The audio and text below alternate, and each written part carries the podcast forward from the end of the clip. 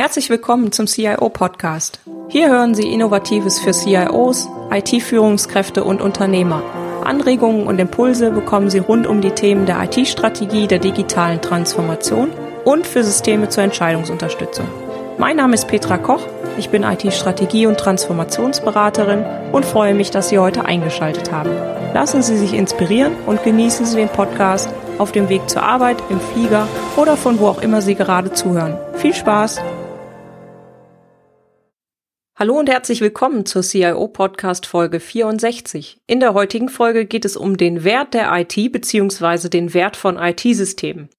Dazu möchte ich das Ganze in drei Bereiche gliedern. Erstmal den Wert als solches besprechen. Was ist eigentlich der Business-Wert, der dahinter steckt? Also der Business Value, der Geschäftswert, den man eigentlich generieren möchte mit IT-Systemen oder wofür auch die IT-Organisation im Grunde da ist. Dann gehe ich auf den Wert der IT-Organisation als solches ein und zu guter Letzt, aber nicht weniger wichtig, auf den Wert von IT-Systemen eben als Tools und Werkzeuge, die man da verwenden kann. Da würde ich sagen, starten wir einfach erstmal damit, wie hängt das Ganze zusammen.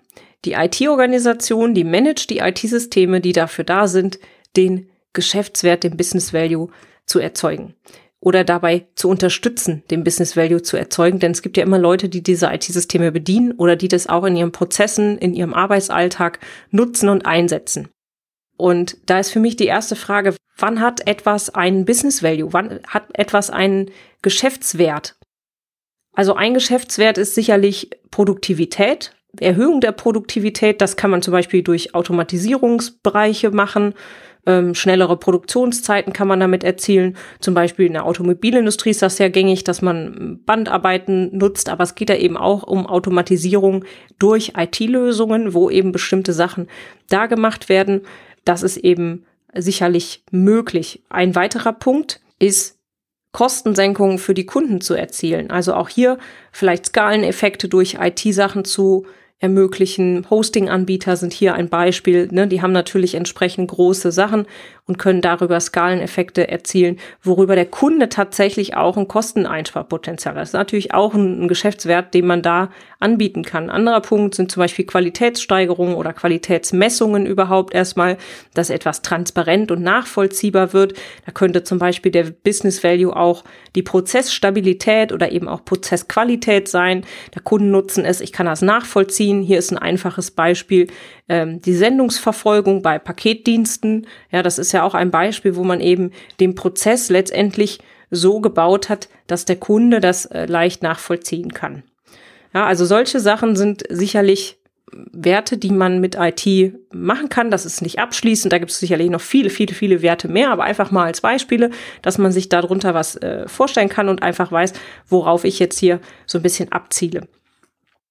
Der Wert der IT-Organisation ist für mich dann sicherlich direkt daran angrenzend, der Unternehmensgegenstand, der Unternehmenszweck. Das ist ja das oberste Ziel im Grunde des Unternehmens, für den Kunden entsprechende Werte zu erzielen und zu erschaffen.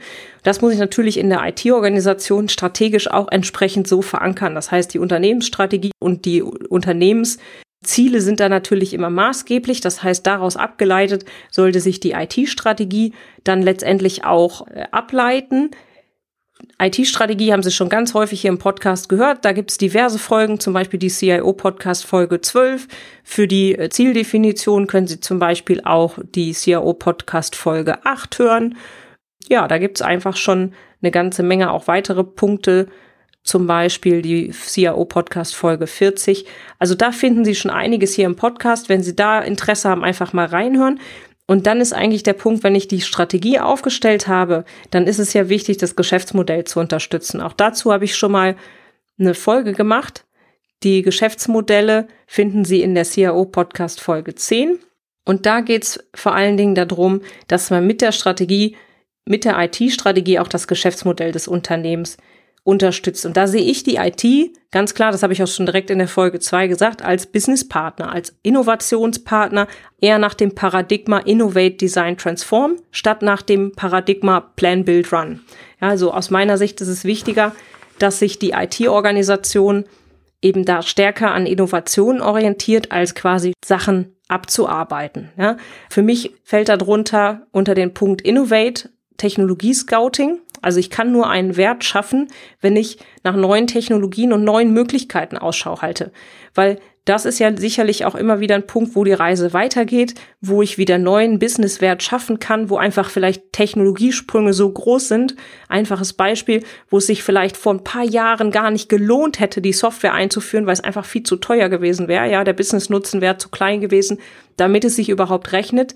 Und vielleicht, wenn die Technologie sich weiterentwickelt, ist es durchaus machbar und sinnvoll, die Technologie einzusetzen. Und sowas ist halt aus meiner Sicht auch Aufgabe eines Innovationsmanagements, eines IT-Innovationsmanagements oder eben auch der IT-Organisation als Ganzes, Aufgabe des CIOs, da den Blick drauf zu werfen. Also neue Technologien identifizieren, erstmal ausfindig machen, analysieren, konzipieren natürlich und dann letztendlich nachher auch implementieren. Sowas kann man super machen mit einem Technologieradar wo man einfach mal schaut, okay, ist das, ist die Technologie schon so reif, dass wir mal Prototypen machen können? Ist die Technologie vielleicht noch nicht so reif? Dann äh, beobachten wir die weiter und so weiter. Also da kann man schöne Sachen machen, dass man im Grunde da auf dem Laufenden bleibt.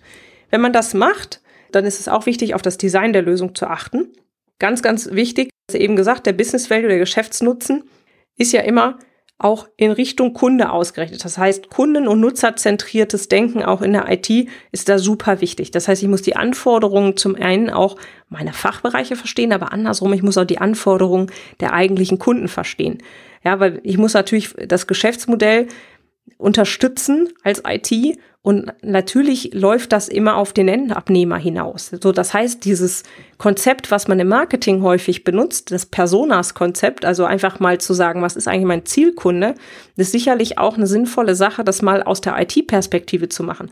Wer sind denn meine IT-Personas? Also zum Beispiel der typische Einkäufer. Ja, weil der hat vielleicht sein Einkaufssystem oder der hat das ERP-System, aber eben in einer anderen Funktionalität, als es der Finanzer nutzt. Oder andersrum, der hat ähm, vielleicht nochmal irgendwie bestimmte sonstige Bereiche, die da angebunden sind. Ja, der muss mit Lieferanten interagieren, andere Bereiche. Und das heißt, diese Personas helfen mir einmal intern zu verstehen als IT, wie kann ich das Ganze aufbauen. Extern ist das auch wichtig. Ich kann auch als IT wenn die Systeme auch von Kunden genutzt werden, auch da einmal aufstellen, was sind eigentlich die Funktionalitäten, was sind die Anforderungen von diesen verschiedenen Personen an meine IT-Lösung. Und es ist durchaus unterschiedlich. Ja, also da sieht man mal die Vielfältigkeit und deswegen, das ist ganz besonders komplex und das, ja, deswegen sehe ich da auch einen großen Benefit drin, wenn man das eben vorher analysiert und eben auch regelmäßig wieder analysiert. Natürlich vorher, bevor man das System einführt, aber auch eben, wenn eingeführt ist, wenn bestimmte Veränderungen anstehen. Und das Design ist natürlich wichtig, auch aus der IT-Strategie kommt natürlich ein gewisser Input. Und deswegen macht es aus meiner Sicht auch Sinn, da ein IT-Architektur-Zielbild zu definieren. Ne? Also einmal die IT-Architektur aufzustellen, so wie Sie sie jetzt haben, dass man die Komponenten kennt, aber eben auch ein Ziel, wo möchten Sie hin. Das kann einmal ein Idealzielbild sein, wo Sie sagen, naja, das wäre eigentlich das Nonplusultra. Da muss man aber auch immer so realistisch sein und sagen, was kann man denn realistisch auch erreichen und das in Stufen einteilen, dass man vielleicht auch Zwischenzielbilder hat und einfach sagt, okay, das ist jetzt Ausbaustufe eins, zwei, drei. An der Stelle für die Zielbilder, aus meiner Sicht immer wichtige Faktoren, auf die man auch die Software hin abklopfen sollte. Ist die modular? Ist die skalierbar? Ist die Lösung erweiterbar? Sind bestimmte Schnittstellenkomponenten da, ist eine bestimmte Datenfunktionalität da, die ich brauche. Und diese Funktionalitäten, die ich eben von der Software brauche, die kann ich auch eben auf diese eben genannten Personas mappen. Also da kann ich schauen, welche Funktionalität erwartet denn der besagte Einkäufer? Welche Funktionalität erwartet denn der Finanzer? Und das ist dann die Aufgabe des IT-Architekten, der IT Organisation des CIOs von Ihnen als CIO und IT-Manager, das so auszusteuern, dass Sie quasi aus der IT-Sicht die beste Lösung dafür anbieten. Ne? Und man erhabt das ganz häufig in Unternehmen, äh, zu, zu meinem Leidwesen, dass die Leute häufig schon ganz klare Strukturen im Kopf haben, teilweise schon vorausgewählte Softwarelösungen und ob das dann passt oder nicht, das ist dann im zweiten Schritt erstmal egal bei den Unternehmen. Das wird dann eingeführt und gemacht und getan und hinterher stellt man fest, das passt ja gar nicht. Und das finde ich immer schade, weil das kann man im Vorfeld durch eben genau diese Analysen eigentlich gutesgehend eingrenzen. Sie schaffen damit einen Überblick, was sind eigentlich überhaupt die Kernfunktionalitäten. Und erstaunlicherweise schafft man mit diesen Modellen und durch diese Reduktion auf das Wesentliche, also wenn ich jeder Persona die Kernfunktionalitäten gebe, dann sehe ich auch, wo eigentlich der Hauptfokus dieser Arbeit liegt. Und durch diese Reduktion auf das Wesentliche werden diese ganzen Details erstmal ausgeblendet. Und man wird wieder quasi durch diese Komplexitätsreduktion gezwungen, auf das Wesentliche zu gucken. Und das finde ich eine schöne Sache daran. Das sollte man aus meiner Sicht in der IT viel, viel häufiger machen, weil gerade im Design von Lösungen verlieren wir uns da häufig wirklich in den Details und noch ein Schleifchen und noch ein Schleifchen. Einige von Ihnen äh, sehe ich jetzt schon schmunzeln, ja, weil das einfach unser täglich Brot ist, dass da hat jeder, der in der IT arbeitet, mit zu tun. Und am besten will man, das habe ich auch schon mal in der Podcast-Folge gesagt, am besten wollen die Fachbereiche ja ihr altes System eins zu eins abgebildet haben. Ich sage da immer, gehen Sie mal zum Autohaus und sagen dem Autoverkäufer, ich hätte gerne ein neues Auto, aber machen Sie noch ein bisschen Rost dran. Das war im Alten auch, ja, ähm, weil das ist nämlich genau das, was wir in der IT häufig machen. Wir nehmen das Alte, kleben neues Label drauf, nennen das System anders, es hat vielleicht eine neue Benutzeroberfläche bekommen, aber ansonsten das darunter ist das gleiche. Und das ist aus meiner Sicht nicht Ziel der Geschichte und auch nicht Ziel der Übung, sondern dass man, wenn man etwas neu baut, das auch zumindest so weit hinterfragt und neu konzipiert, dass es eben wirklich auch nutzerzentriert ist und wirklich auch einen Mehrwert bringt. Weil sonst ist der Business-Nutzen nämlich schon mal gleich null. Vielleicht nicht gleich null, aber ich übertreibe jetzt ein bisschen, aber schon deutlich geringer, als man ihn rausholen könnte. Wichtig an der Stelle auch, der nächste Punkt, also es heißt ja Innovate, Design, Transform. Das heißt, wenn ich die Lösung designt habe, dann kommt eigentlich aus meiner Sicht immer fast der größte Brocken, weil der größte Brocken ist, dafür zu sorgen, dass die Nutzer das System nutzen. Ja, kennen Sie wahrscheinlich auch. Es gibt häufig auch schon mal so Fälle, da ist ein super System, habe ich auch schon öfters in meiner Karriere gesehen. Gutes System, wirklich gut gemacht im Einsatz und die Nutzer nutzen es nicht. Dann haben sie natürlich auch kein Business Value, weil dann kommen diese Werte, die sie damit eigentlich schaffen wollen, die kommen gar nicht zum Tragen, weil immer Wege drumherum gefahren werden. Sie kennen wahrscheinlich dieses Bild, wo es die Schranke gibt und rechts und links ja, sind die ausgetretenen Pfade. Und genau das ist da eben das Gleiche. Das heißt, wir brauchen Anreize, um die Technologie zu nutzen. Am besten ist das Design natürlich so nutzerfreundlich, dass sie gar keine Schulung brauchen. In der Regel ist es aber bei Geschäftsanwendungen sinnvoll, die Nutzer trotzdem zu schulen, einfach genau aus diesem Grund, dass sie es akzeptieren, dass sie verstehen, warum soll ich jetzt ein neues Tool nutzen? Ich habe doch das alte, das habe ich ja im Zweifel seit 20 Jahren und das funktioniert doch super. Das sind ja die klassischen Themen, mit denen man dann zu, zu tun hat oder auch konfrontiert ist und dass man eben genau diese Punkte, diese Barrieren aufbrechen kann, den Change-Prozess da an der Stelle zu begleiten. Und eine Sache, die ich immer ganz spannend finde und die sich aus meiner Sicht auch immer wirklich gut bewährt ist, wenn man die Usability und das Nutzerverhalten tatsächlich mal testet. Ja, ganz einfaches Beispiel. Wenn Ihre IT Lösungen bereitstellt, tatsächlich für den Endkunden, ja, auch die für jedermann sind, dann gehen Sie einfach mal auf die Straße mit Ihrer IT und holen sich mal 10, 15 Leute einfach so willkürlich sprechen Sie an und sagen, okay, würden Sie das mal testen? Und es ist total interessant, was sie da für Ergebnisse bekommen. Einfach eine kleine Feldstudie. Das klingt jetzt total wild, ist aber eigentlich ganz einfach. Sie nehmen einfach einen Raum, stellen die IT-Lösung dahin und gucken mal, wie die Leute, die sie nicht geschult haben, ihre IT-Lösung bedienen. Und das Gleiche habe ich jetzt einfach mal gesagt, mit fremden Leuten, können sie aber auch mit ihren Mitarbeitern machen. Sie nehmen einfach durch die Bank weg mal 20 Mitarbeiter aus ihres Unternehmens aus verschiedenen Bereichen, setzen die ohne Schulung davor, sie gucken sich das an und sagen, sie haben jetzt die Aufgabe, dies und jenes zu machen und schauen einfach mal, ob diese willkürlich ausgewählten Menschen in der Lage sind, das überhaupt zu machen. Weil der Punkt ist ja mal der, derjenige, der sich mit dem Tool beschäftigt, der kennt das irgendwann in- und auswendig. Für den ist das einfach. Das ist wie mit jeder Sache, die man lernt. Wenn man sich lange genug damit beschäftigt, ist das total einfach. Ja, und es ist aber eben genau spannend zu wissen, ist es auch für denjenigen einfach, dem ich es jetzt zum ersten Mal zeige. Und das leitet nämlich ganz gut über zum Wert der IT-Systeme. Ne, wie gesagt, sind die am besten einfach zu bedienen und sowieso schon nutzerfreundlich. Aber wir wissen ja, es ist nicht immer einfach möglich, weil es manchmal auch wirklich komplex ist und manchmal nimmt man eben auch Standardsoftware, die schon mal von Hause aus vielleicht ein bisschen komplexer ist. Jetzt ist ja der Wert der IT-Systeme der dritte Punkt, auf den ich eingehen möchte.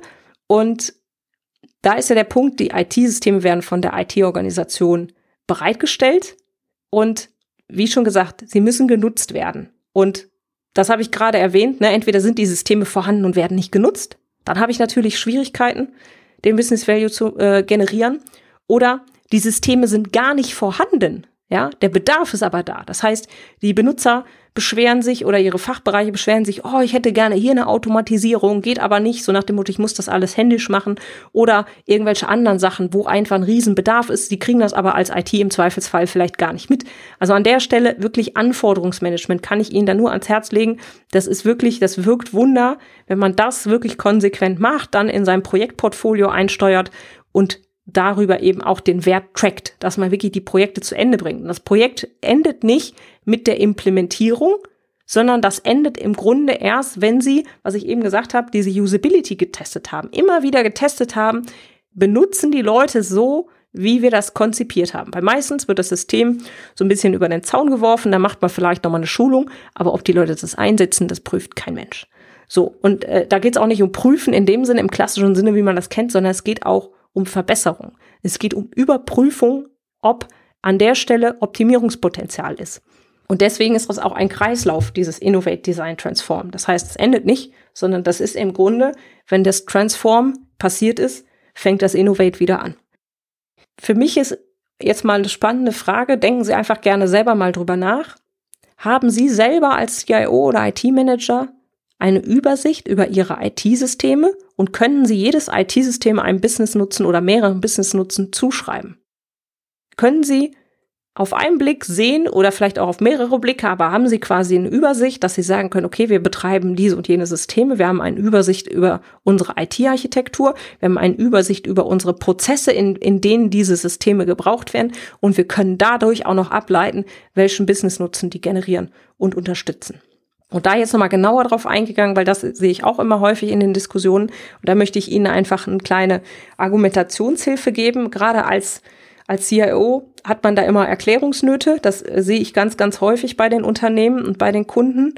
Und ich sage Ihnen einfach mal meine Sichtweise. Für mich sind IT-Systeme Werkzeuge. Nicht mehr und nicht weniger. Werkzeuge, dass man eben diesen Geschäftswert, diesen Businesswert erzeugt. So, und häufig werden die so ein bisschen zu Heilsbringern. Ja, dann sagt man, wenn das neue System kommt, dann wird alles gut. Oder eben das System wird verteufelt und es wird gesagt, um Gottes Willen, jetzt haben wir ein neues System, das kann ja alles gar nicht funktionieren. Ja, diese zwei Kategorien gibt's ganz häufig. Und wenn man jetzt mal bei diesem Bild bleibt, ja, dass es ein Werkzeug ist, dann sind die Fachbereiche im übertragenen Sinne die Handwerker, die das Haus bauen, also die bauen im Grunde den Wert und die IT-Architekten sind die Architekten, die ähm, im Grunde diese Werkzeugnutzung konzipieren und eben diese Architektur schrittchenweise umsetzen. So, das heißt, dieses Werkzeug soll immer einem Zweck dienen. Die Technologie ist also nicht ein Selbstzweck, dass sie einfach nur schön da ist und weil man das jetzt kann, dass man das auch einführt, sondern die ist erstmal völlig neutral. Die ist nicht gut, die ist nicht schlecht, die ist völlig neutral, das ist erstmal Technologie. Und dann ist es entscheidend, zu welchem Zweck nutze ich die Technologie. Das ist eben das, was ich sagte. Ich kann die natürlich für sinnvolle Sachen einsetzen. Ich kann die auch für völlig unnütze Sachen einsetzen. Ne? Ich kann natürlich ein System einsetzen, was zwar total cool ist und vielleicht auch richtig teuer ist, aber das dient überhaupt nicht meinen Kerngeschäftsprozessen. Dann ist cool, aber ähm, hilft vielleicht nicht so viel. Vielleicht hier mal an der Stelle mal ein paar alltägliche Beispiele. Da wird das vielleicht schön deutlich dran wie gesagt, das Werkzeug IT-System. Wir nehmen jetzt einfach mal das klassische Werkzeug, den Hammer. Ne, Sie können natürlich einen Hammer benutzen, um einen äh, Nagel in die Wand zu schlagen und da vielleicht ein schönes Bild dran aufzuhängen. Es gibt vielleicht auch nicht so sinnvolle ähm, Nutzungsszenarien, die dürfen Sie sich gerne selber mal überlegen. Das gleiche haben wir eben mit der eben erwähnten Tracking-App für die Postsendungsverfolgung. Ja, das ist im Grunde genau das Gleiche. Der Zweck ist, Tracking von Paketen, ja, und das ist doch eine super Sache. Das heißt, ich weiß, wenn ich ein Paket bestelle oder wenn ich irgendwelche Sachen bestellt habe, kommt der Postbote heute noch, kommt der morgen erst, kann ich nachgucken. Ja, und auch da gibt's wie gesagt, auch wenn Sie Apps bauen, gibt's bestimmt wieder Zwecke, dürfen sich gerne wieder selber überlegen, wo man den Zweck vielleicht ja, nicht so überzeugend findet.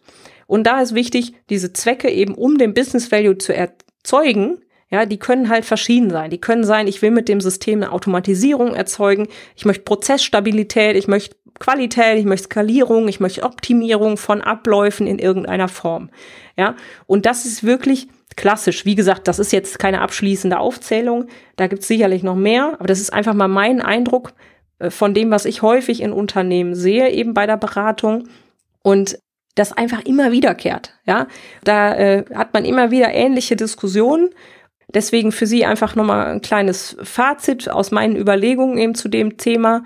Der Wert der IT ist aus meiner Sicht, wenn IT und Technologie Systeme zielgerichtet ausgesucht, ja, da fängt es nämlich schon an, konzipiert und eingeführt werden. Und zielgerichtet heißt eben halt an einem bestimmten Zweck ausgerichtet werden.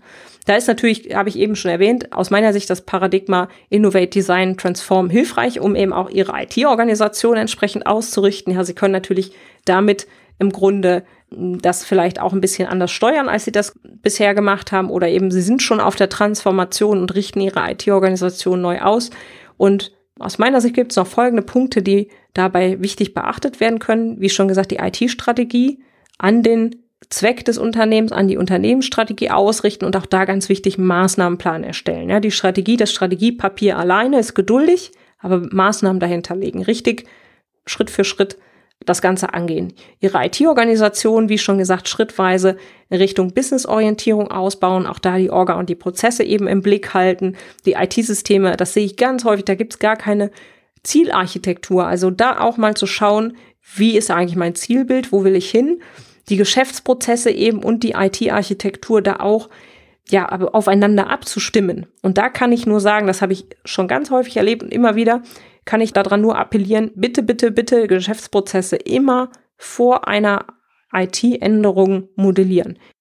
Ganz wichtig, Geschäftsprozesse immer zuerst modellieren und dann IT-Systemänderungen machen. Ja, andersrum funktioniert erfahrungsgemäß wirklich nicht. Also habe ich schon oft gesehen, dass das äh, versucht wurde und einfach ja hakelt dann. Ne? Also insofern immer besser äh, vorne rein wie soll der Geschäftsprozess zukünftig aussehen und dann auch wieder, dann kann der Wert auch sich entfalten. Ja, dann kann das IT-System auch wirklich was bringen. Und sonst ist halt so, so hops, ja, das IT-System ist da. Wir haben das jetzt mal so konfiguriert, ne, natürlich nach bestem Wissen und Gewissen. Völlig klar. Aber es kommt halt dann raus, was rauskommt, ja. Es ist vielleicht manchmal zufällig gut, aber äh, nicht unbedingt geplant. Und Sie wollen ja ihre IT managen und äh, steuern. Und zu steuern gehört für mich auch eine Zielrichtung vorzugeben und eine Zielrichtung eben dann auch zu vertreten und auch durchzusetzen. Ja, das ist ganz wichtig. Ne? Also nicht nur Zielsetzung vorgeben, sondern auch konsequent zu verfolgen. Schnittstellen und Datenströme dann äh, auch zu berücksichtigen, natürlich, wenn man die IT-Systemarchitektur anfasst, wenn man die Geschäftsprozesse da vielleicht umstellt oder optimiert, an der Stelle auch immer irgendwie zu schauen, okay, wie es das ist, wie es das soll, abgleichen, wo muss man nochmal justieren. Und wie schon gesagt, das kann ich wirklich nicht oft genug sagen. Es ist äh, ein, ein wohl häufig unterschätzter Punkt, auch vor allen Dingen für die Systemakzeptanz. Usability-Checks machen. Ja, wie gesagt, einfach willkürlich Leute rausnehmen, mal vor System setzen und gucken, okay, wo bleiben die hängen, wo hakelt das, wo kommen die vielleicht nicht rein, wo ist es vielleicht nochmal nötig, irgendwie eine kleine Schulung zu machen, kleines Tutorial-Video oder vielleicht einfach nur einen kleinen Handzettel zu machen, den man, den man rausschickt, irgendwie so ein kleines How-To, um einfach eine Führung zu geben an die Mitarbeiter auch. Ja, manchmal ist es einfach nur die kleine Geste. Guck mal, unsere IT hat uns nicht vergessen, sondern es gibt ein kleines Handbuch. Ja, bitte kleines Handbuch, ne? Kein Mensch liest irgendwie 200 Seiten Handbuch. Also insofern Einfach kompakt, klein, schlank, schmal, zielgerichtet. Und ich glaube, dann sind sie echt auf einem super Weg und können ihre Organisation und können ihr Unternehmen damit auch ganz, ganz, ganz klasse unterstützen und einen Wert liefern. Und das kann man auch natürlich immer auch in Richtung der anderen Kollegen und der, der anderen Führungskräfte und natürlich auch in Richtung der Mitarbeiter super darstellen und auch vor allen Dingen umsetzen. Ja, also sie werden da nur erfolgreich sein, das habe ich auch schon öfters gesagt in den Podcasts aus meiner Sicht, wenn man da zusammenarbeitet und äh, eben auch am gleichen Strang zieht und nicht jeder in äh, andere Richtungen läuft. Insofern hoffe ich, dass ich ein paar Impulse geben konnte mit der heutigen Folge. Danke Ihnen wie immer für Ihre Aufmerksamkeit, wünsche Ihnen einen schönen Tag, freue mich aufs Wiederhören und Sie können die Shownotes wie immer unter www.cio-podcast.de slash cio 064 anhören. Da finden Sie auch Links zu den anderen Folgen. Und ja, wenn es Ihnen gefallen hat, freue ich mich, wenn Sie die Folge weiterempfehlen. Dankeschön und auf Wiederhören. Herzlichen Dank fürs Zuhören. Sie hörten den CIO-Podcast mit Petra Koch. Wenn Ihnen der Podcast gefallen hat, freue ich mich über eine Bewertung bei iTunes. Sie helfen damit, den Podcast bekannter zu machen. Alle Shownotes zum Podcast finden Sie unter www cio-podcast.de. Dankeschön und auf Wiederhören.